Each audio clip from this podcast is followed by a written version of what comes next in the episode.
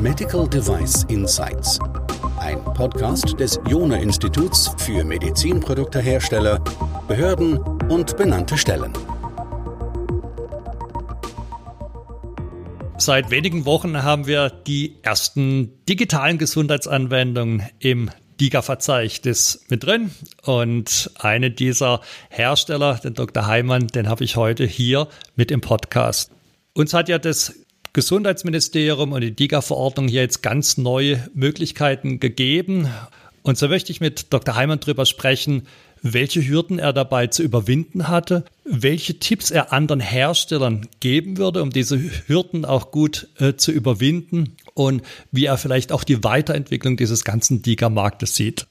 Ja, Herr Dr. Heimann, seien Sie ganz herzlich willkommen. Wäre es möglich, dass Sie sich und Ihr Produkt ganz kurz vorstellen? Ja, sehr gerne. Guten Morgen, Herr Professor Jona. Mein Name ist Philipp Heimann. Ich bin Mitgründer und Geschäftsführer von Vivira. Und äh, die Vivira-App bietet therapeutische Trainingsprogramme bei Schmerzen in Rücken, Knie und Hüfte. Und wie Sie es ja gerade auch schon sagten, wir wurden vor kurzem in das Liga-Verzeichnis des BFAM aufgenommen. Unser Programm Vivira bietet im Kern täglich vier Übungen, die sehr detailliert mit Audio, Video und Text erklärt und ähm, erläutert werden und die fortlaufend über ständige Rückmeldungen der Patienten an deren Fähigkeiten angepasst werden, sodass die Patienten möglichst immer im Rahmen ihrer Fähigkeiten und Anforderungen therapeutisch trainieren können. Und somit ermöglichen wir eine bessere Gesundheitsversorgung, indem wir ergänzend zu den herkömmlichen Therapien, so zum Beispiel also einer medikamentösen Therapie, einer Physiotherapie oder einer physikalischen Therapie, bestimmte Versorgungslücken schließen. Wie tun wir das konkret? Wenn wir uns an den Behandlungsleitlinien orientieren, zum Beispiel für unspezifischen Rückenschmerz, für Kniearthrose oder für Hüftarthrose, oder uns auch an der Heilmittelrichtlinie orientieren, äh, sehen diese explizit bewegungstherapeutisches Training in Eigenübung vor. Um das sicherzustellen, gab es aber in der Vergangenheit keine wirklich funktionierenden Programme. Deshalb gibt es jetzt Vivira. Vivira unterstützt somit den bewegungstherapeutischen Trainingsbestandteil der Leit- und Richtlinien und ermöglicht so ähm, eine konforme Gesundheitsversorgung. Ja, und hinzu kommt die kassenärztliche Versorgungsrealität, in der Patienten oft mehrere Wochen auf ihren ersten Therapietermin warten müssen. Dann meist sechs 20-minütige zum Beispiel Physiotherapiesitzungen bekommen und dann endet es aber auch schon. Und mit Vivira kann nun nicht nur diese lange Wartezeit bis zum ersten Termin überbrückt werden, die laufende Therapie kann leitliniengerecht ergänzt werden und nach Abschluss der Verordnung kann aktiv Sekundärprävention betrieben werden. Und vielleicht noch ein ganz wichtiger letzter Punkt. Falls Menschen in ländlichen Regionen gar keinen Zugang zu Therapeuten haben, dann ist das Training mit Vivira oft besser als gar keine Therapie. Ja, das war ja schon ein leidenschaftliches Plädoyer, dem ich mich auch gern anschließe für digitale Gesundheitsanwendungen. Denn was Sie hier geschildert haben, das sind ja Vorteile, die jetzt nicht nur spezifisch für Ihre Anwendung sind, sondern die sich auf ganz, ganz viele andere äh, digitale Gesundheitsanwendungen ebenso übertragen lassen.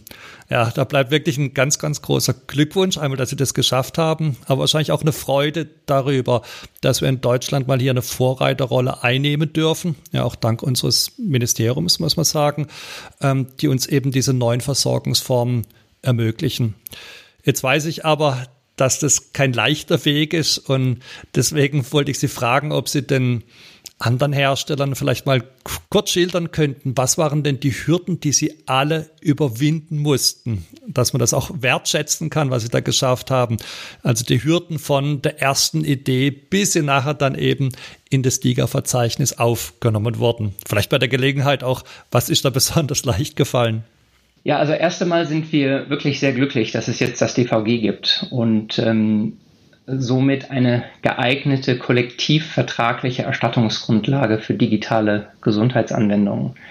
In den Jahren davor haben wir im SGB V natürlich äh, nach geeigneten, und damit meine ich vor allem skalierbaren Wegen in die Versorgung gesucht, haben diese aber nicht so recht gefunden. Und somit war die Ankündigung des DVG im Sommer 2019 schon mal ein riesen Lichtblick.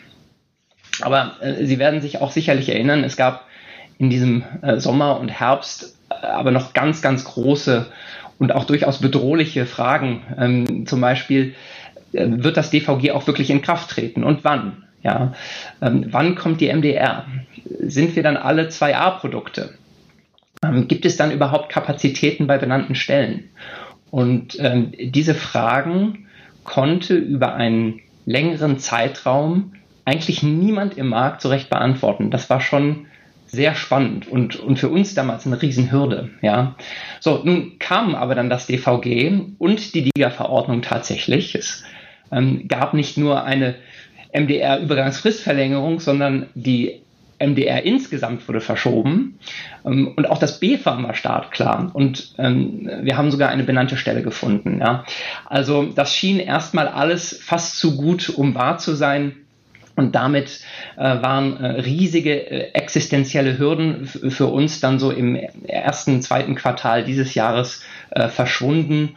Und ähm, genau, das, das war eigentlich so die, ähm, äh, die, die Reise, die wir da im Jahr 2019 ähm, ähm, durchleben mussten. Und dann äh, stellte natürlich auch dass ähm, äh, der Anforderungskatalog der DIGAF an sich eine Hürde dar, aber wie ich finde, eine sehr äh, konstruktive und gute Hürde. Denn ähm, unserer Meinung nach haben natürlich digitale Gesundheitsanwendungen nur eine Zukunft, wenn wir in allen Dimensionen dieser Anforderungen, die ich für absolut gerechtfertigt halte, ähm, absolute Top-Qualität zeigen. Für alle benannten Stellen und Behörden und Ministerien, die vielleicht gerade zuhören, Sie merken, wie welche Auswirkungen ihr Tun auch hat. Also auf der einen Seite, welchen Stress, welche Belastung sie erzeugen, wenn sie Dinge im Unklaren haben.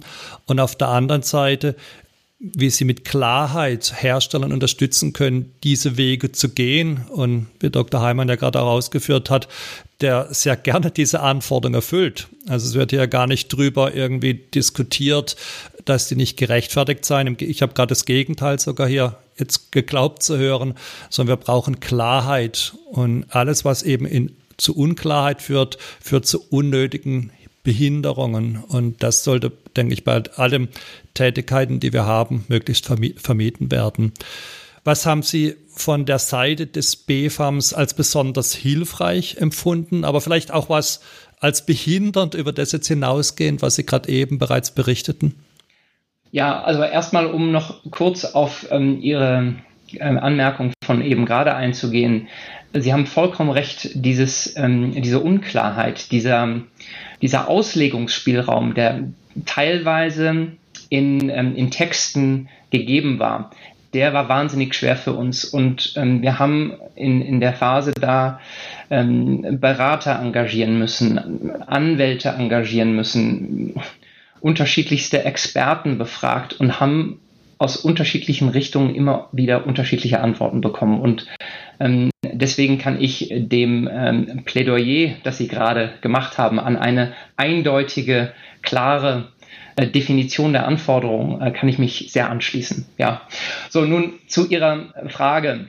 Die Zusammenarbeit mit dem B-Farm. Ich möchte vielleicht vorher kurz sagen, dass ich insgesamt die Teams im BMG, im Health Innovation Hub, natürlich auch im B-Farm, ähm, also unheimlich schätze und finde, dass die in diesen ganzen Monaten einen absoluten super Job gemacht haben. Ja, die Zusammenarbeit mit diesen unterschiedlichen Teams war teilweise recht intensiv, hat uns als Diga-Hersteller wirklich Spaß gemacht und wir haben zu jedem Zeitpunkt gespürt, hier geht es um Innovation, hier geht es wirklich um Zukunft, hier geht es um Aufbruch im Gesundheitswesen und das ist schon ein besonderer Moment gewesen und ähm, eine, ein besonderer Zauber. Und da möchte ich diesen Teams, die ich gerade erwähnte, schon auch einmal hier ähm, meinen mein Dank aussprechen. Ja? Ähm, da wurde wirklich auch hart gearbeitet. Und ab dem Zeitpunkt, wo natürlich ähm, das BFORM-Portal geöffnet war und äh, die DIGAF klar war und der BFAM-Leitfaden äh, da war, war unser voller Fokus auf Listung im DIGAF-Verzeichnis, Erfüllung der DIGAF-Anforderungen. Das war während der ersten Corona-Welle, wir waren alle im Homeoffice, das war alles also wirklich eine sehr, sehr intensive Zeit. Und ähm, äh, die Zusammenarbeit mit dem BFAM-Team war wirklich hervorragend. Wir hatten ganz früh schon unsere BFAM-Beratung und äh, sind da ähm, vom ersten Eindruck bereits auf ein unheimlich kompetentes, gut informiertes Team gestoßen. Total kompetent, schnell, freundlich. Also der ganze Prozess war für uns ähm, konstruktiv, ja, und, und hat uns als Firma vor allen Dingen auch nochmal sehr stark professionalisiert. Ja, wir sind ja eine junge Firma und ähm, da hat das BFAM schon geholfen, uns nochmal auf, ähm, auf solidere Beine zu stellen. Ja, und so soll es ähm, absolut auch sein. Also sehr, sehr hilfreich fand ich in der Zeit auch die intensive Zusammenarbeit innerhalb des Spitzenverbands Digitale Gesundheitsversorgung, dem SVDGV. Da sind absolute Superleute drin und es wird da sehr unternehmerisch gearbeitet, sehr kollaborativ zwischen den äh, unterschiedlichen ähm, Mitgliedern im Verband. Und also dort Mitglied zu werden und aktiv mitzuarbeiten, kann ich vor allem jedem Diga-Hersteller wirklich sehr empfehlen. Das würde, glaube ich, sehr, sehr freuen, weil ich glaube, Behörden, ähm, Ministerien sind jetzt nicht diejenigen, die überrannt werden mit Lob. Aber ich glaube, da sind wir uns alle einig. Das war ein großartiger Job, den die dabei gemacht haben, weil die mussten jetzt ja auch auf verschiedenste Aspekte achten bei ihrer Scrutiny. Äh, da haben wir einmal das Thema positive Versorgungseffekte, wenn man auf der anderen Seite das Thema IT-Sicherheit. Sprechen wir vielleicht mal über beide. Welchen Ansatz haben Sie gewählt? Wahrscheinlich eben auch in Absprache mit dem BFAM, um die positiven Versorgungseffekte Ihres Produkts nachzuweisen? Ähm, darf ich, bevor ich auf die, äh, die, positiven Versorgungsaspekte eingehe, noch auf einen Punkt in Bezug auf das BFAM eingehen? Der ist mir gerade noch eingefallen, als Sie schon Ihre Frage, Frage formulierten. Ähm, da war eine besondere Herausforderung für uns. Können wir da auch anderen Liga-Herstellern, die noch im Prozess stecken, hier einen, einen guten Rat mit auf den Weg geben? Also, obwohl das BFAM immer ganz klar kommuniziert hat, dass die DIGA-Hersteller für die Korrektheit ihrer Angaben bei der Antragstellung verantwortlich sind, ist uns erst nach einiger Zeit im Antragsprozess wirklich klar geworden, dass das BFAM zum Beispiel im Bereich Informationssicherheit keine eigene Prüfung unserer Angaben vornehmen würde.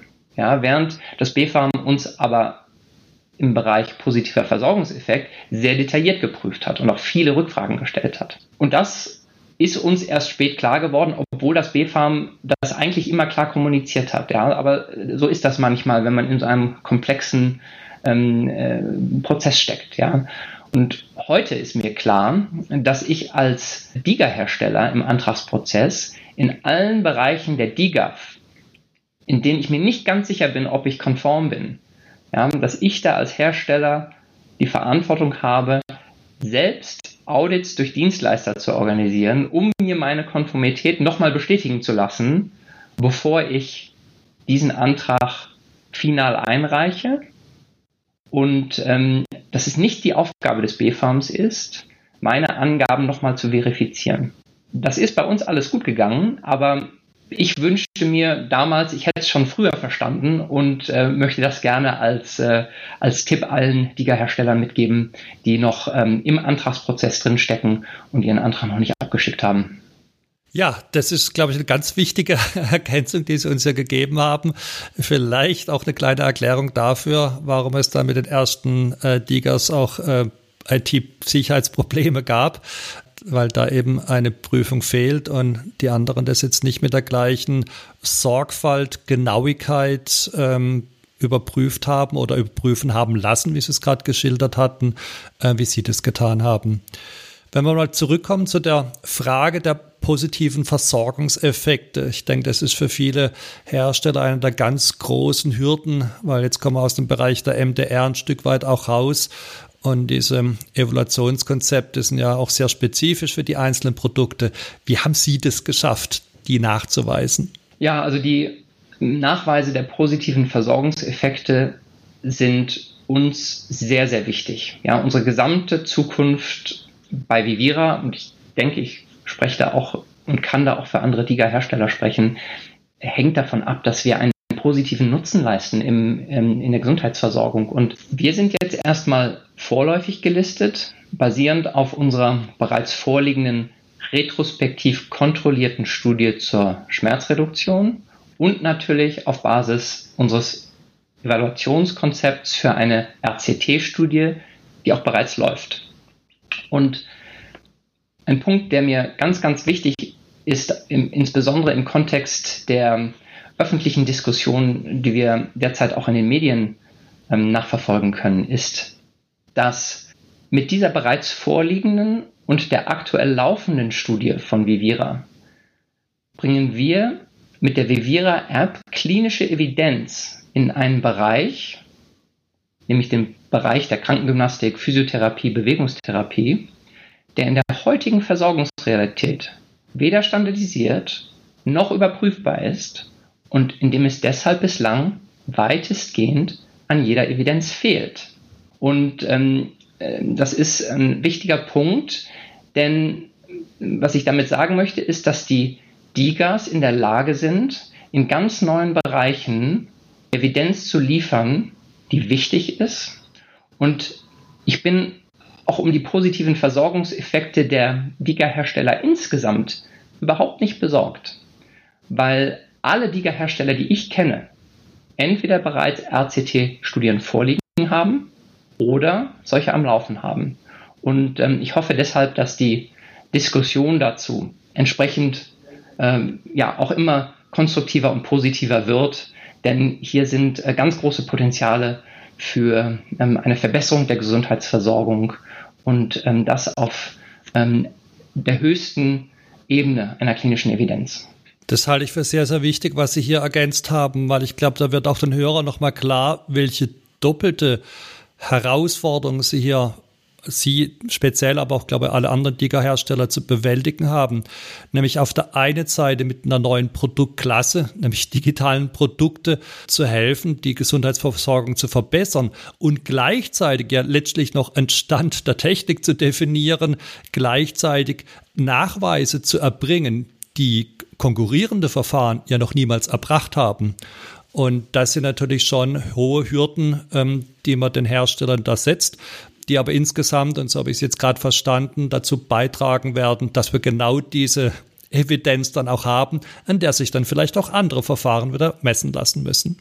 Wenn wir den zweiten großen Bereich uns anschauen, den DIGA-Hersteller adressieren müssen, neben den positiven Versorgungseffekten, kommen wir zur IT-Sicherheit. Was haben Sie da getan, um das initial herzustellen, aber um auch die IT-Sicherheit fortlaufend zu gewährleisten.